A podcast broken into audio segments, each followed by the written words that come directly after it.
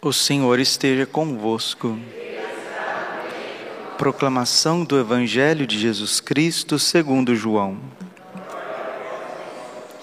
Naquele tempo disse Jesus aos seus discípulos: Agora parto para aquele que me enviou, e nenhum de vós me pergunta para onde vais.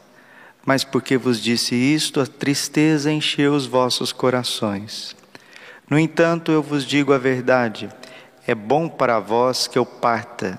Se eu não for, não virá até vós o defensor. Mas se eu me for, eu vou-lo mandarei. E quando vier, ele demonstrará ao mundo em que consiste o pecado, a justiça e o julgamento. O pecado, porque não acreditaram em mim. A justiça, porque vou para o Pai, de modo que não mais me vereis e o julgamento, porque o chefe deste mundo já está condenado. Palavra da salvação. Ave Maria, cheia de graça, o Senhor é convosco. Bendita sois vós entre as mulheres, bendito é o fruto do vosso ventre, Jesus. Santa Maria, Mãe de Deus, rogai por nós, pecadores, agora e na hora de nossa morte. Amém. Vinde, Espírito Santo Vinde por meio da poderosa intercessão do Imaculado Coração de Maria, vossa amadíssima esposa. Podemos sentar um pouquinho. Jesus, manso e humilde de coração. São João Evangelista é conhecido pelos padres da igreja como o teólogo. Por quê? O teólogo é aquele que fala de Deus, é aquele que entende Deus e explica Deus. E ninguém melhor do que São João para conhecer o coração de Jesus e nos dá-lo a conhecer. E ele está dizendo coisas assim que referem-se tanto para um grande doutor como uma senhorinha simples trabalhando na sua casa. No entanto, eu vos digo a verdade: é bom para vós que eu parta, disse Jesus. Partir para onde? Subir aos céus. Jesus já está falando da sua ascensão aos céus. Se eu não for, não virá até vós o Paráclito, o defensor. Paráclito em grego significa advogado. E ele fala que não virá a vós o defensor. Se eu não for, ele não vem. Mas se eu me for, vou-lo mandarei e quando vier o Espírito Santo, ele demonstrará ao mundo em que consistem três coisas: o pecado, a justiça e o julgamento. E Jesus diz o que é o pecado, e São João colhe as palavras de Jesus. São João está em sintonia com o Espírito Santo e ele coloca com riqueza de detalhes no seu evangelho, João 16, 9 o pecado porque não acreditaram em mim. Isso é iniquidade. A palavra iniquitatis significa rejeição. Rejeitar Deus mediante a uma incredulidade. Eu não creio, eu não acredito, eu não dou o meu crédito a Deus, eu estou fechado. Nisto consiste o pecado do mundo. A justiça, porque vou para o Pai. A justiça na Sagrada Escritura é a santidade, a santificação. Jesus, ele é glorificado pelo Pai na sua ressurreição e ele é justo e justifica aqueles que nele creem. Jesus vai subir ao Pai e a ressurreição do Senhor, ela é a maior justiça que Deus realiza na face da terra e é obra também do Espírito Santo. E o julgamento, porque o chefe deste mundo já está condenado. Então Jesus deixa claro para os apóstolos, na noite em que ele vai ser entregue, que ele precisa partir, porque ele vai enviar um outro paráclito. Ora, se ele vai enviar um outro defensor, quem que é o primeiro defensor? É o próprio Jesus. Santo Irineu de Leão diz que o Pai enviou abraçou o mundo, enviou ao mundo os seus dois braços, né? o Filho e o Espírito Santo. O Filho e o Espírito Santo são como os dois braços do Pai. Primeiro, o Pai estende ao mundo o Filho, depois, ele dá o Espírito Santo, um outro paráclito. Então, nós temos três defensores: Jesus, o Espírito Santo e, eia, pois, advogada nossa, Nossa Senhora. Quem vai nos defender das nossas consciências, más consciências? Quem vai nos defender de Satanás é nosso Senhor Jesus Cristo, com as suas santas chagas. Hebreus capítulo 7, versículo 25. Jesus ressuscitado dentre os mortos, ele é o nosso defensor, mas é bom para nós que ele subiu aos céus. Por quê? Porque ele subindo aos céus, a sua presença fica mais forte ainda do que se ele tivesse na terra. Deus é onipresente? Sim. Jesus, enquanto Verbo feito carne, né? a segunda pessoa da Santíssima Trindade, enquanto ela estava na terra, Jesus estava andando nas ruas de Jerusalém, ele era onisciente? Sim, sabia todas as coisas. No entanto, enquanto Jesus estava em Jerusalém, ele não podia estar em Cafarnaum. Mas, padre, Jesus não tinha o dom da bilocação? Sim, ele podia ter o dom da bilocação, da trilocação e de tudo mais. No entanto, ele assumiu a natureza humana em tudo, em tudo. E uma vez que ele recebe um corpo glorioso, sobe aos céus, e derrama o Espírito Santo, a presença de Deus fica mais intensa na face da terra. Por isso que Jesus está dizendo: é bom para vós que eu vá, porque se eu não for, o Paráclito não vem. Aqui que está a humildade de nosso Senhor Jesus Cristo, desde o início da sua concepção no ventre santíssimo da Virgem Maria até a sua ascensão aos céus. Jesus sabe diminuir, ele sabe se esconder, ele sabe obedecer o Pai. E Jesus diminuindo, Jesus diminuindo a sua presença física, ele aumenta a sua presença espiritual. Meus irmãos, é bom para nós não ver Jesus com os nossos olhos. É bom para nós não tocar nas mãos de Jesus com as nossas mãos. É bom para nós não abraçar Jesus com os nossos braços. É bom, é bom para vós que eu vá. Porque depois que Jesus estava ressuscitado, Tomé o viu. E olha que Tomé ficou três anos com Jesus, andando com Jesus, acampando com Jesus, comendo com Jesus, bebendo com Jesus, sorrindo com Jesus, conversando com Jesus, chorando com Jesus, e Jesus ressuscitado dentre os mortos censurou Tomé para que ele cresce. Não seja incrédulo, mas um homem de fé. Toca nas minhas chagas. Seja um homem de fé. Mesmo depois de ressuscitado dentre os mortos, os discípulos, os apóstolos tinham dificuldade para crer em Jesus. E nós percebemos que a obra de Deus ela vem sendo completada, coroada pelo Espírito Santo. Na primeira leitura dos Atos dos Apóstolos, a gente ouviu a prisão de Paulo e Silas pelos filipenses, né? Era a comunidade preferida de São Paulo, mas é que deu mais trabalho para ele. E eles colocaram São Paulo no cárcere, colocaram Silas também junto com ele, e açoitaram, machucaram, deram bordoadas a ponto dos apóstolos estarem quase desfalecidos e o jogaram na prisão. Ao invés deles lamuriarem, ao invés deles reclamarem, ao invés deles disserem assim: Deus esqueceu de nós, ao invés deles ficarem fazendo o louvor do demônio, que é o murmúrio, que é a reclamação, eles começaram a louvar, a adorar, a cantar e não era oito horas da manhã, não. Não era seis horas da manhã, não. Era meia-noite e os dois homens sangrando, cheio de dor física, de perseguição moral, estavam na prisão, estavam na cela, com os braços estendidos ao céu, bendizendo o Senhor, obrigado, Senhor, louvado seja o seu santo nome, louvado seja, Senhor, pelos nossos sofrimentos, pelas nossas dores pelas nossas chagas, por este sangue que escorre do nosso corpo. Obrigado, porque assim nós nos assemelhamos a Jesus.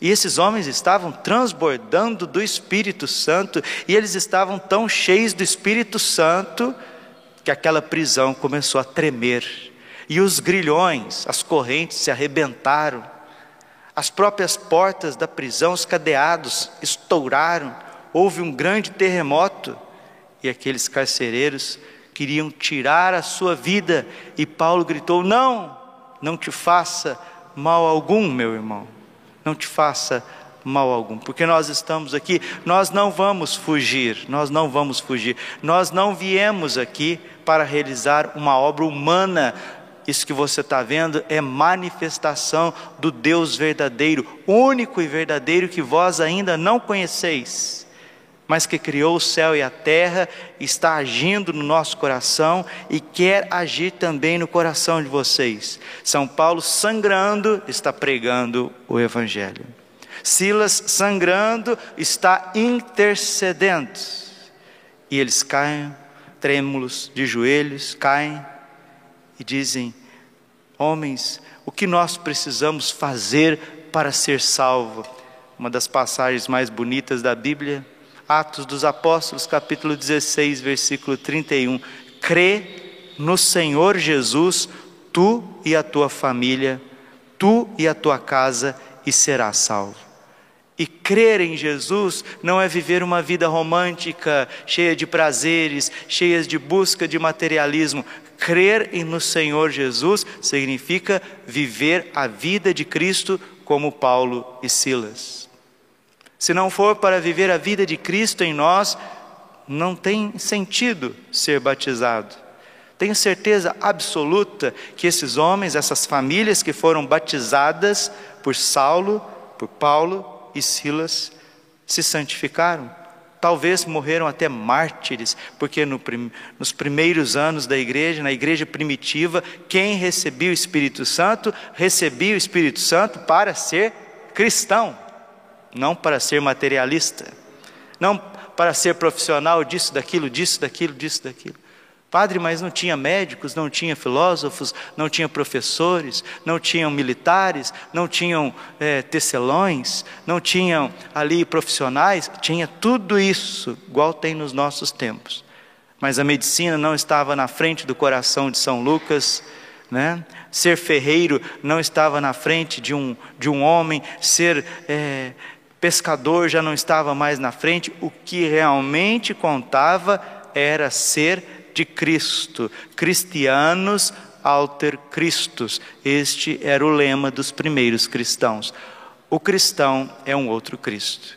E esta mesma obra que o Espírito Santo fez na vida de Paulo e de Silas, fez na vida desses carcereiros, ele quer fazer na nossa vida quer quebrar os grilhões, cicatrizar as feridas, encher o nosso coração de alegria, de força, de paz do Espírito Santo, para que nós possamos ser instrumentos na mão de Deus.